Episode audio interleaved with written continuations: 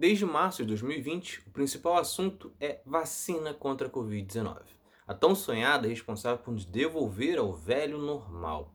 A vacina está pronta e até está sendo aplicada, porém em ritmo lento. Pessoas na faixa de 30 anos, por exemplo, que não se encaixam no grupo prioritário, sequer sabem se serão imunizadas ainda em 2021.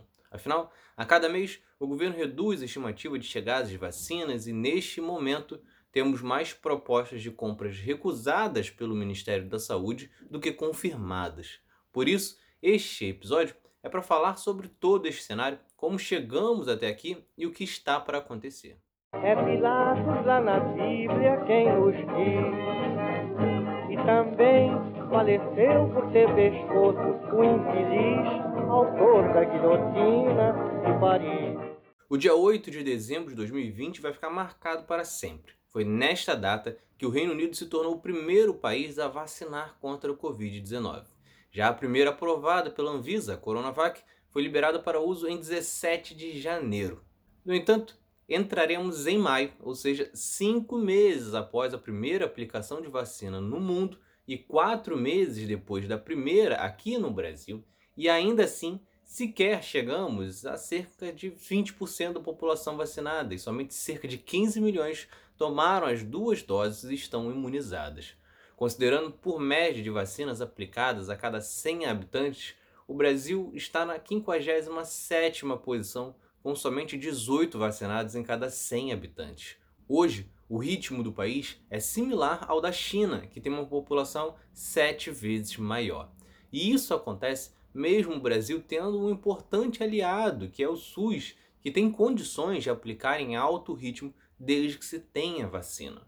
Um exemplo disso é que no dia 14 de abril, o Brasil chegou a aplicar 1 milhão 140 mil doses. Se esse ritmo fosse adotado desde o primeiro dia, todo o Brasil já estaria vacinado ainda neste primeiro semestre.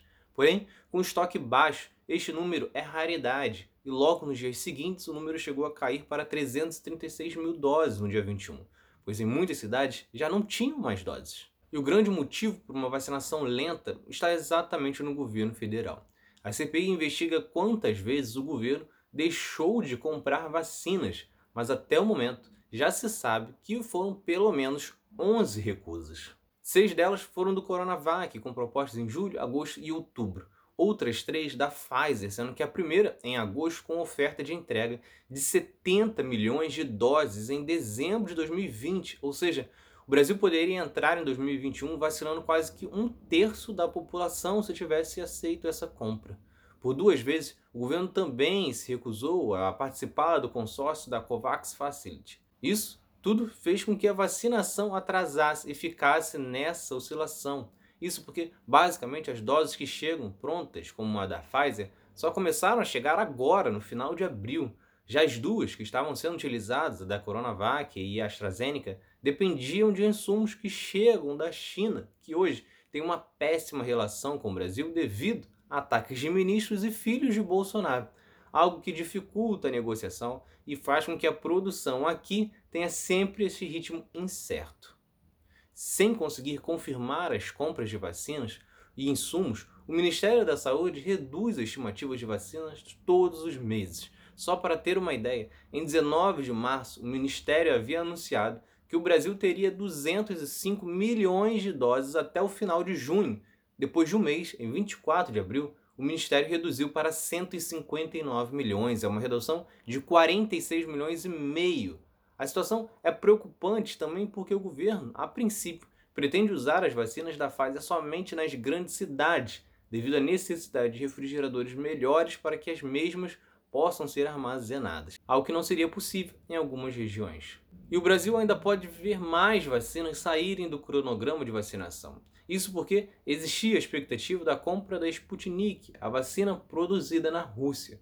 No entanto, a Anvisa recusou a liberação da vacina, alegando falta de documentos importantes e por não garantir que esta vacina específica não possa trazer riscos. No entanto, hoje existe um grande temor se a decisão não é política. Afinal, a Sputnik é a vacina que está negociando com o consórcio de governadores do Nordeste e também o de prefeitos, que decidiram agir em busca da vacina por causa da demora do governo federal. O receio de ser uma decisão política cresce exatamente pela demora que ocorreu na aprovação da Coronavac, que, como era promovida em pronunciamentos de João Dória, não agradava Bolsonaro. A medida pode até ser correta e cientistas independentes já comentaram que o momento, com a falta de algumas informações, é de que a reprovação é a decisão mais correta. Ou seja, é uma situação que, em um mundo normal, com um governo minimamente em prol do povo, esta decisão seria encarada com naturalidade. Porém, como vemos um governo fazendo de tudo contra a vacina, proibindo ministros de aparecerem vacinando, com o próprio presidente recusando a aparecer sendo vacinado, tudo é visto com dúvidas. Aliás, parte deste atraso também está ligado ao negacionismo representado pelo presidente. Desde o processo de testes e produção, Jair Bolsonaro se manifestou contrário às vacinas diversas vezes. Isso ocorria parte para agradar os negacionistas que votaram nele e que não acreditam nas vacinas, e que já expliquei como não existe qualquer fundamento duvidar da importância da vacinação. Deixo o link aqui para você conferir como surgiram esses grupos anti-vacina e que nunca conseguiram apresentar nada de concreto. Mas um outro ponto que Bolsonaro quis explorar era o ideológico, o campo político. Afinal, desde o começo da corrida pela vacina, o governador de São Paulo, João Dória, ex-aliado de Bolsonaro, que virou desafeto na pandemia, aparecia em campanha pela Coronavac, que seria produzida no Instituto Butantan em parceria com a China. Bolsonaro, então, não queria que o desafeto levasse crédito por algo e nem mesmo a China, que já foi atacado pelos ministros. Iniciou uma campanha para desqualificar a Coronavac e que acabou contagiando não só o grupo de negacionistas, mas até mesmo um público anti-Bolsonaro, mas que achava estranho a velocidade da vacina e a sua eficácia. E este é um ponto que, se o governo estivesse atuando pelo povo e não contra, seria facilmente resolvido, pois trata-se de uma explicação simples. O primeiro é que o volume de investimento foi muito superior a de outras doenças devido ao número de mortes e também por não ter nenhuma outra forma de amenizar. Foram então mais pesquisadores e mais empresas engajadas com um só objetivo. Além disso, os pesquisadores também levaram menos tempo para descobrir qual o agente que precisavam neutralizar para impedir a disseminação do vírus no corpo.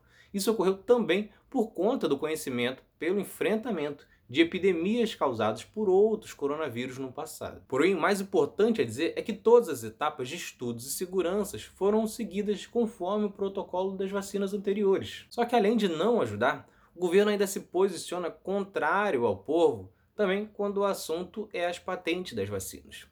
Neste ano, Índia e África do Sul lançaram uma campanha para a quebra de patentes das vacinas como forma de facilitar o acesso às vacinas pelos países mais pobres. A ideia, a ideia obteve apoio de outras 99 nações, porém o Brasil não faz parte deste grupo, tendo se posicionado ao lado dos países mais ricos. Com a quebra da patente ocorrendo, os países mais pobres não ficariam tão dependentes de acordos com as grandes fabricantes, o que poderia acelerar a produção e também baratear o processo. No momento, o Brasil, assim como boa parte dos países, fazem parte de um acordo na OMC que estipula um limite mínimo de 20 anos para uma patente vencer. No entanto, existem alternativas a isso, como o presidente decretar emergência nacional, que ocorre quando o país necessita muito de algum remédio por algum motivo, como por exemplo uma pandemia. Neste caso, o Brasil licenciaria a fórmula para que laboratórios brasileiros fabricassem, diminuindo assim o preço da produção, e o país pagaria apenas os royalties aos donos das patentes. A medida sequer seria uma novidade por aqui. Em 2007, o presidente Lula fez isso com um remédio para o tratamento contra a AIDS. Isso ocorreu, as pessoas passaram a ter acesso ao remédio e nenhuma empresa deixou o país como alegavam os que eram contrários à ideia. Só que é difícil qualquer ação em um governo que se mostre incompetente até no básico. Além de todos os problemas já citados aqui, ocorreram diversos problemas de logísticas, como a demora na distribuição ou até mesmo no erro nas quantidades, como que ocorreu em fevereiro, quando a Amapá recebeu a quantidade que deveria ter ido para o Amazonas, que era 39 vezes maior devido à diferença da população. Porém, o erro não foi isolado.